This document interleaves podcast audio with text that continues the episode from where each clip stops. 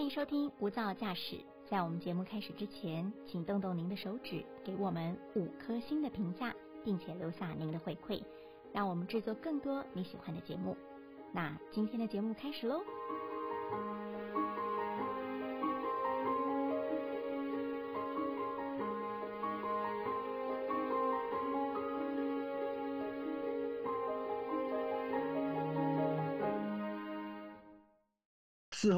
他说：“哎，你吃了多少次中药？怎么会在十二个小时之内就被要求，呃，可以解离了？就是呃，计程车让送他回家了。”嗯，那后来他告诉我说，因为吃下去血血压血压也降了，那整个状生命状况那个血氧浓度也提高了。It's time to make your great escape, and heaven knows you need a break. Forget your duties, forget your cares. It's good to get away. So feel the colors. Hello，大家好，欢迎收听由大爱新闻所制播的 Podcast 无噪驾驶节目，我是专题记者盛荣轩。在今天一百个采访现场说故事呢，我们要说的是守护生命、守护爱，中医师治疗新冠确诊者的故事。在严峻的疫情之下，中医师透过视讯诊疗，成功治愈了不少的确诊者。人心仁术的中医师甚至亲自送药。他们的爱心温暖了孤独的在检疫所在家隔离的确诊者。今天非常高兴，也非常荣幸，专访到台北市中医师工会理事长黄敬荣黄理事长。理事长好，嗯，荣轩好，各位听众朋友大家好。好，理事长，因为前一阵子啊，就跟您有一个专题的采访哦，然后听说呢，您亲自送药，呃，在这个五月份双北大爆发的时候，您就收到了不少的这个确诊者的求助哦，那可不可以跟我们讲一下当时是什么样的情形？当时是我接到我一个朋友的电话，那他的哥哥就因为他是哥哥是。万华地区的计程车的司机，那当时他已经在呃我们的饭店里防疫饭店里面住了一段时间，那他呃血压非常的高，而且有发烧的现象，那一直想转送到医院里面，可是医院当时容额已经满了，他一直等不到病床。那就就想办法让我，呃，用视讯看诊的方式，看能不能暂时解除他新冠肺炎的状况。哇，他当时应该很不舒服吧？他是怎么样一个不舒服的状况？当时他就脸色苍白，然后一直头晕，那血压升高到，呃，我几乎从来没有看过的。状况大概在两百四、一百六，那根本不是平常人的血压。嗯，他的收缩压到达两百四，舒张压压到达到达呃一百六。其实像这样的状况，一般来说我们是从来在门诊上面从来没有发生过。那呃，当然了解他的状况以后，我们就透透过视群去问诊的方式。呃，看舌头啊，用望诊望诊的方式，然后去了解身身体的各种各种不舒服。那我就在第二天问诊的第二天，呃，中午以后就送药到检疫所里面去给他。哇，光一个个案，我觉得您应该就花了不少的心力跟时间哈。你们是用赖来问诊的，那？赖问诊的话，呃，怎么问诊呢？赖问诊其实相当的方便。嗯，一般来说，我们就是赖赖的话，就先沟通一下个人的基本资料。嗯，那有一些基本资料，如果如果健保卡在手上的话，我们就直接叫他去照健保卡。那接着开始试训的时候，我们会请他把健保卡放到放到。胸前或者嘴巴的附近，然后跟他拍拍，跟他我病患跟我三个人，呃截截图拍一张照片那接着接着我们就开始了解他的状况。那唯一跟平常问诊的差别的状况是，我们比较中医比较呃没在这部分没办法做把脉的特。动作，嗯，对，但上次您有讲到，就说如果没有办法呃把脉的话，其实您就是尽量问很多的问题，然后从问这些问题当中呢，去了解他的身体状况。吼，那这样子问很多的问题，然后透过视讯去看他的舌象啊，哦，他的这个呃呃面相，要花很多的时间吧？一个个案最少要花多久时间？我觉得。这个状况哈，跟平常问诊的，我们可能花花十分钟、几分钟过来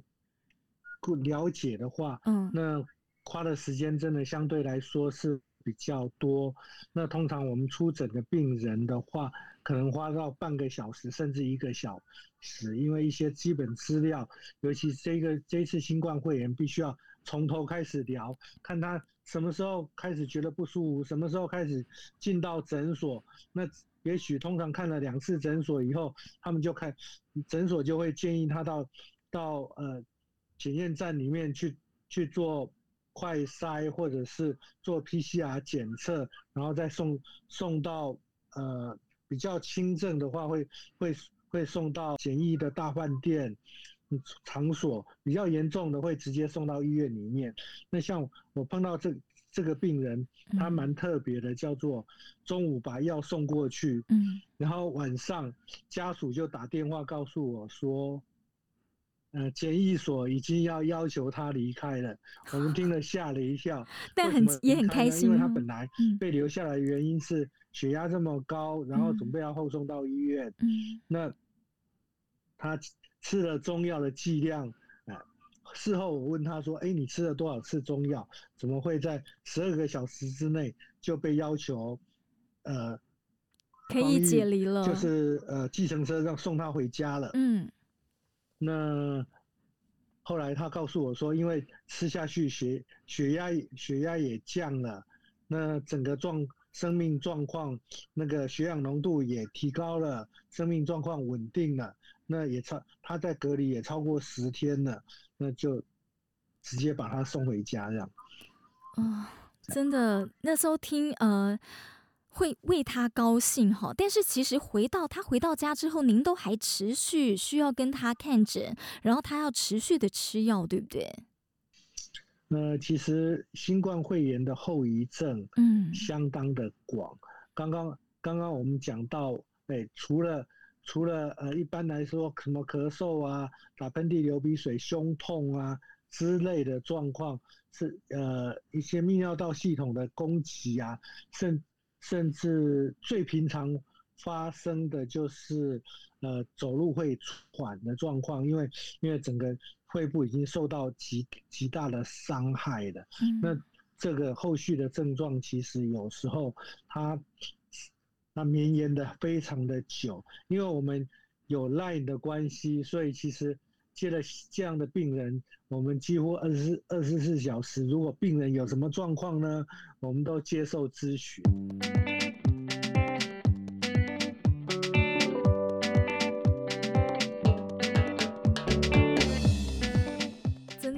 我就是很受到理事长，然后医师们的感动，所以觉得说我们一定要来录一集哦，这个 podcast 节目。对，那呃，理事长您亲自送药，为什么要亲自送药？这一部分的话，哈，叫做呃，一般一般来说，在调调剂的范围，在中医的部分是中医师，中医师是一个主要调剂的。指导者，那亲自送药的一个状况，也许大家想说，哎，是不是找个外送送药就可以了？其实我心里也这么想，但是我想到一个状况，叫做，其实我们有些外送人员，他们真的装备不足。那我第一次接到病患的时候，其实呃呃，心里很忐忑不安，那就把全身能能穿。能穿的呃防护衣，然后呃面具啊，哦，呃 N 九五啊，都可以把它带上去。那我我明白这个病人的危险性。那其实我第一个送药的病人是在一个晚上十点的时候，我下诊。我下诊了以后，那那一对夫妇他们他们住在呃公寓里面。我本来在想说，那我是不是把那个药送到他们？家的楼下门口就好。那病人告诉我说：“不行耶，黄医师，因为我们被规定足不出户，所以说，呃，虽然呃晚上十点半接近十一点的状况，那我就呃在黑暗的巷子里面好好的确认是哪一间哪一间以后，病人帮我帮我打打开了门，那又又又沿着不熟悉的楼梯走走。”走到 走到四楼四楼去哈，那像这样的情形，呃，交递交互药药方，那我病人大概在三五公尺左右看到我们稍微打了一个招呼，那把东西放把药放下，迅速离开。我我觉得这样的状况，因为不确定他过程中有没有感染源的状况，我真的不放心一个快送快快递的业者，他们去冒这样的风险。啊，理事长，我觉得如果我是病患、是确诊者的话，我真的会很感、很感恩、很感恩这一段，因为呃，你看他们。自己就说隔离在这个家里头，要不能出户，或者是对大家都很害怕。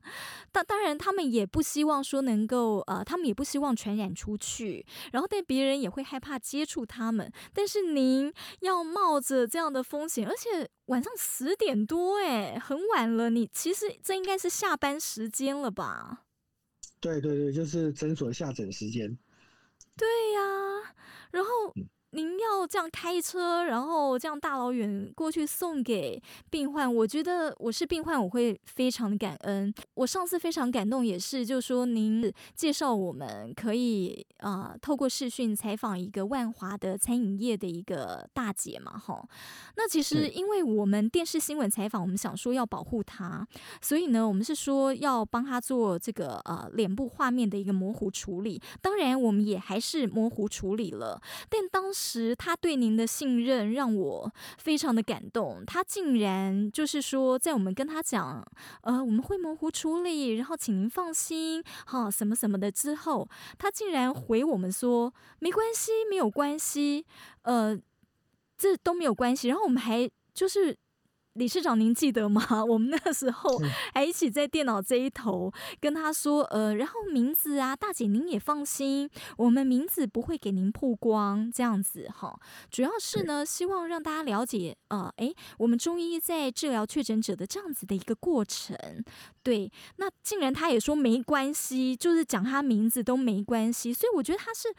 非常的。信任您，我觉得，嗯，是不是您在做诊疗的时候，跟呃医病关系、跟病患的互动的，还有这种信任度，这个非常的重要。我觉得当一个医师的话，其实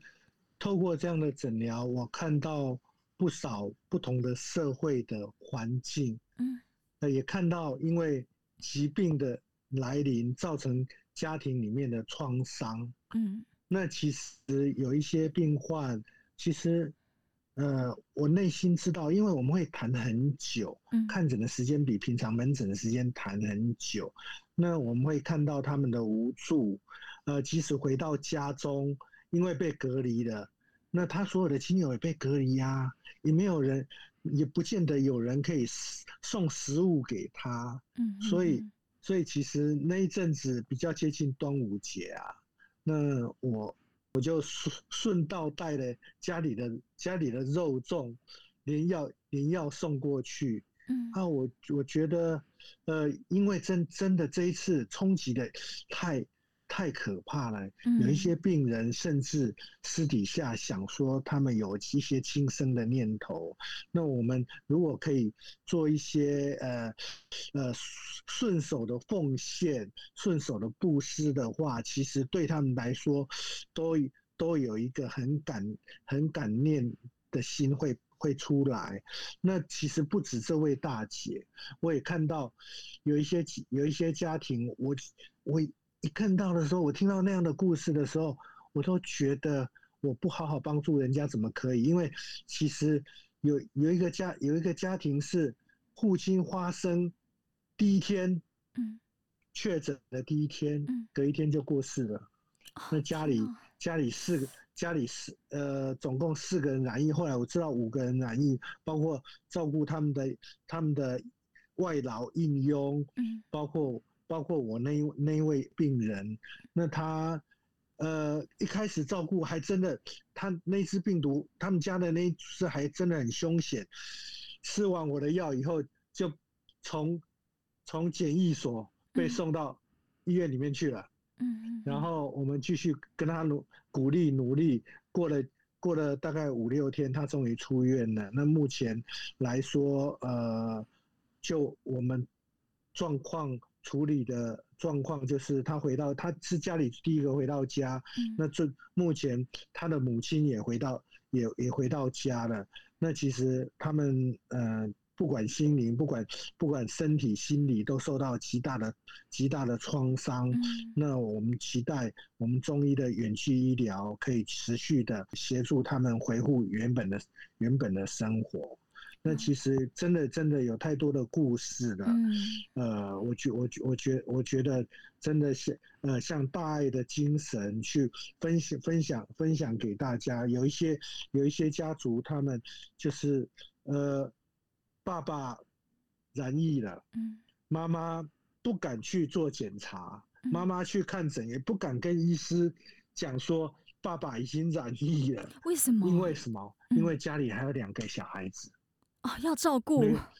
对，如果一家被分隔了，就很难再聚在聚在一起。那如果更严重了，搞不好搞不好就会有人过世。我嗯觉得这个真的是，呃，我们生命中很难想象的一个很大的冲击。幸亏那那一家隔了一个礼拜，我在跟他们联络的时候，爸爸告诉我说，我在我在拘留所住了十天以后回回到家了。啊，我啊我们家的太太跟女儿，呃，太太状况之前比较严重一点，但是嗯。他们都吃了中药，整个状况也都恢复了，我也我也才放下心来。呃，理事长，我相信啊，就说呃，透过赖的视讯诊疗，以及您这样子用心的呃关心他们，我相信您要花很多的时间跟心力，甚至有时候赖呢，呃，并不是说哦，像一般人上下班时间朝九晚五这样，呃，也许您有时候哦是呃很早或很晚才接到这个赖的呃球员这样，那真的是都非常的辛苦。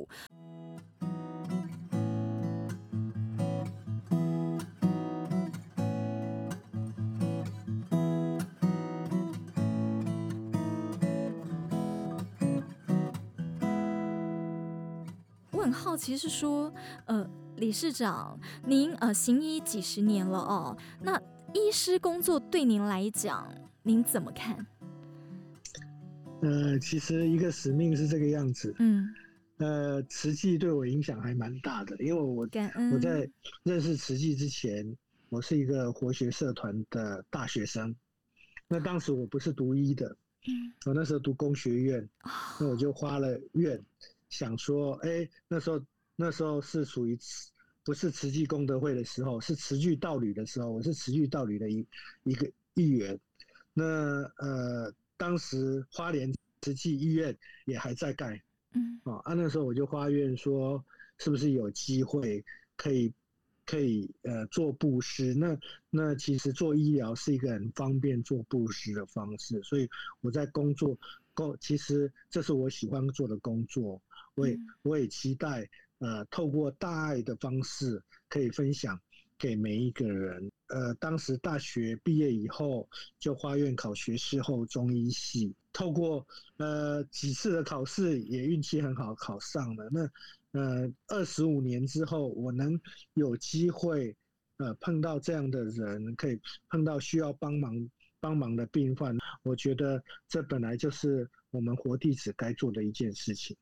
感恩，谢谢理事长。除了我们看到您的爱心跟您的勇敢，为了救人，然后自己亲自送药的这份像狮子一样勇猛的心哦，这样子的勇敢，呃，我相信就说您在防疫上面也有一些呃呃医师的这些比较科学的方法跟呃正确的这些观念呢，呃，您有没有什么要跟我们听众就特别提醒大家，在防疫这段期间？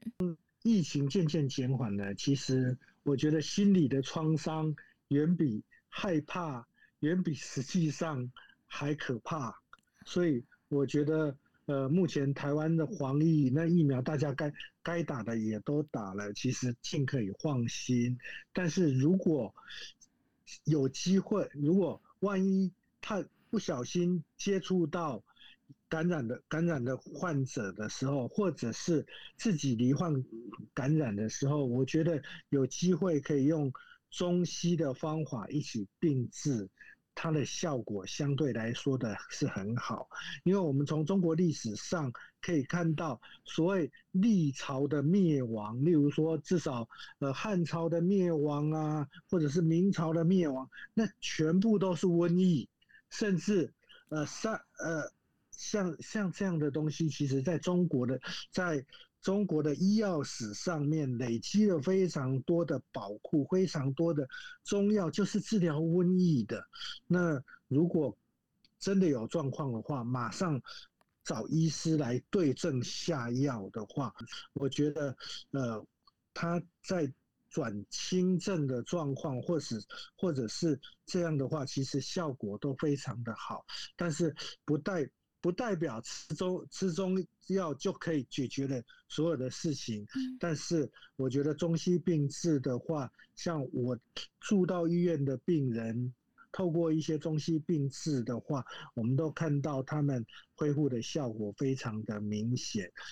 我们的 case 其实越来越少了，大家真的可以放心。我今天才是跟我一个病人讲，哎，全台北市有两百万多万人，那染疫不到十个人，那你要找找出这十个人会遇到你，实在非常困难。嗯，而且更何况我们现在都有疫苗可以打了，那其实请大家安心啊，我们的医疗量能，呃，过去来说真的五六月的时候真的很惨，我看到的病人。我为什么亲自去送药？那个病人已经在家两天了，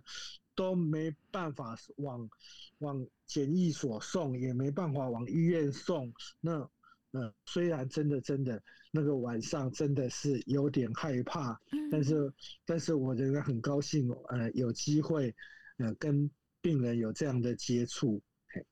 谢谢理事长。呃，对，就是我们知道说中医师工会这边啊有开放一个专线，就是说让有需要求援的人他可以打这个专线。不过现在很开心的听到了，就是说求助的人 越来越少。当然，就是说因为你们是很希望就是说能够把握时间，然后救人救命这样，所以开放了这个专线。但现在人越来越少。呃，确诊者，但就说像您讲的，我觉得啦，大家看到理事长，看到我们中医师工会的这个医医师们视讯问诊，就已经先安下了心，对，然后呃，真的非常的谢谢。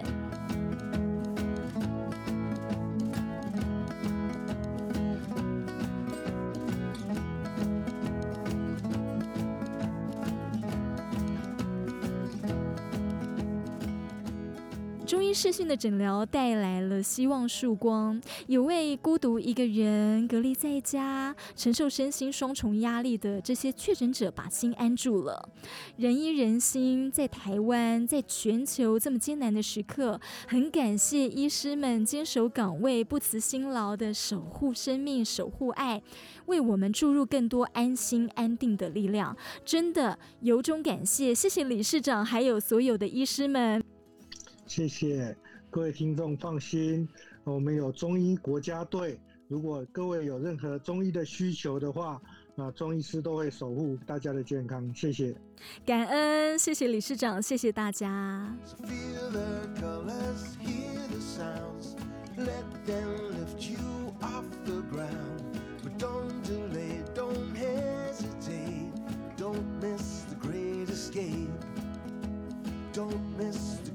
escape.